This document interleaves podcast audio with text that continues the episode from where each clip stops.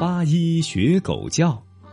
一天，阿凡提从图鲁木八一家门口路过，图鲁木八一养的大黑狗突然从院里窜出来，扑向阿凡提。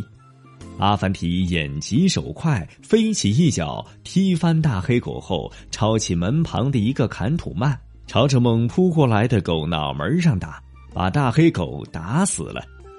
图鲁木八一哪肯罢休？他把阿凡提告到了法院，并且给了法官十枚金币。第二天，法官开堂审讯，他派人把阿凡提叫来，问：“阿凡提，你为什么将图鲁木巴一家那条名贵的大黑狗打死？”尊敬的法官大人，他咬我，难道我该被他活活咬死不成？阿凡提反问道：“你不会跑吗？”法官又问：“法官大人。”您说是人跑得快还是狗跑得快？阿凡提回答：“阿凡提，无论你怎样狡辩都无济于事。是你亲手打死了图鲁木巴一家的狗，那可是一条养了多年的名贵犬种，按理你应该偿命。本法官念你有一点名望，不判你死刑，就判你从今天起给图鲁木巴一家当看门犬，守护巴依府。”阿凡提心想。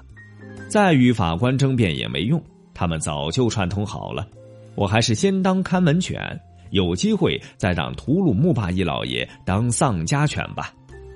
于是阿凡提就跟图鲁木巴依一起走了。这几天，阿凡提一直给图鲁木巴依看家。一天夜里，图鲁木巴依家进了小偷，阿凡提看见了，没有吱声。直到小偷从马厩里牵走马，才开始汪汪汪的学狗叫。图鲁木巴依没有理阿凡提，阿凡提就一直叫到了天亮。第二天早上，图鲁木巴依发现马厩里他最心爱的雪青马不见了，就质问阿凡提：“阿凡提，我那匹雪青马怎么不见了？”图鲁木巴依老爷，昨天夜里狗叫的那么凶，难道您没听见？阿凡提反问道：“听见了，昨晚你叫了整整一夜，害得我没睡好觉，我还以为你在故意气我。”图鲁木巴伊说：“图鲁木巴伊老爷，我怎么会气您呢？是一个偷马贼翻墙进来，偷走了您的血青马。”阿凡提回答：“你为什么不把偷马贼抓住呢？”图鲁木巴伊老爷，法官大人判我给您当看门犬，看家犬怎么会抓人呢？阿凡提满不在乎的回答。看家犬会咬人，你怎么不去咬它呢？我要是扑上去咬它，万一它像我打死您家的大黑狗一样打死我，那该怎么办呢？阿凡提一本正经的说：“那你为什么不叫醒我？”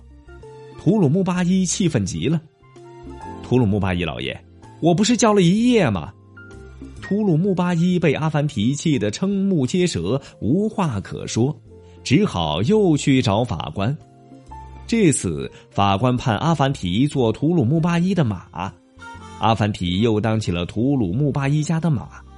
过了几天，图鲁木巴依要到邻村的另一个巴依家做客，他让阿凡提去套马车，阿凡提却一动不动的站在那里。喂，你难道聋了吗？我叫你去套马车，你怎么一动不动？图鲁木巴依生气的说：“图鲁木巴依老爷。”马怎么能自己去套马车呢？图鲁木巴依无可奈何，只好自己去把阿凡提拉过来当马，套在马车上。于是阿凡提拉着图鲁木巴依上路了。一路上，阿凡提故意慢吞吞的走。天都黑了，他们还没走到邻村。天黑下来了，满天都是星星，凉风嗖嗖的直吹。阿凡提怎么还没到啊？图鲁木巴依不满的问：“图鲁木巴依老爷，就快到了，咱们翻过这个荒山沟就到了。可是我拉着您爬这个荒山沟太慢了，咱们还不如跑过去呢。要是遇上吃人的野狼就麻烦了。”图鲁木巴依一听，吓得腿都软了，赶紧下车说：“快跑，千万别遇上吃人的野狼。”于是他跟在阿凡提后边跑了起来。跑了一会儿，身材肥胖的图鲁木巴依上气不接下气，只能停下来走路。走着走着，不远的地方出现了一个黑乎乎的东西。图鲁木巴依急忙躲到阿凡提身后，问：“阿凡提，那是什么东西？好像是一只会吃人的黑狗熊。阿凡提回答。啊！图鲁木巴依两腿一瘫，坐在地上，连声求阿凡提救他一命。图鲁木巴依老爷，这么庞大的一只熊，我能斗得过吗？这样吧，您学狗叫，狗熊最怕猎狗了。那那，那你你来学吧。图鲁木巴依哀求着说：“图鲁木巴依老爷，我现在是一匹马，马怎么能学狗叫呢？还是您来叫吧。”阿凡提说：“为了保命，图鲁木巴依只好学起了狗叫，汪汪汪汪汪。”就这样，图鲁木巴依叫了整整一夜，阿凡提却在图鲁木巴依身后睡大觉。快天亮时，图鲁木巴依叫累了，也倒下睡着了。第二天白天，一阵狂风吹醒了图鲁木巴依。他睁开眼睛，仔细看了一下前面，原来，昨夜他看见的那个黑乎乎的东西是半截烧焦的枯树墩子。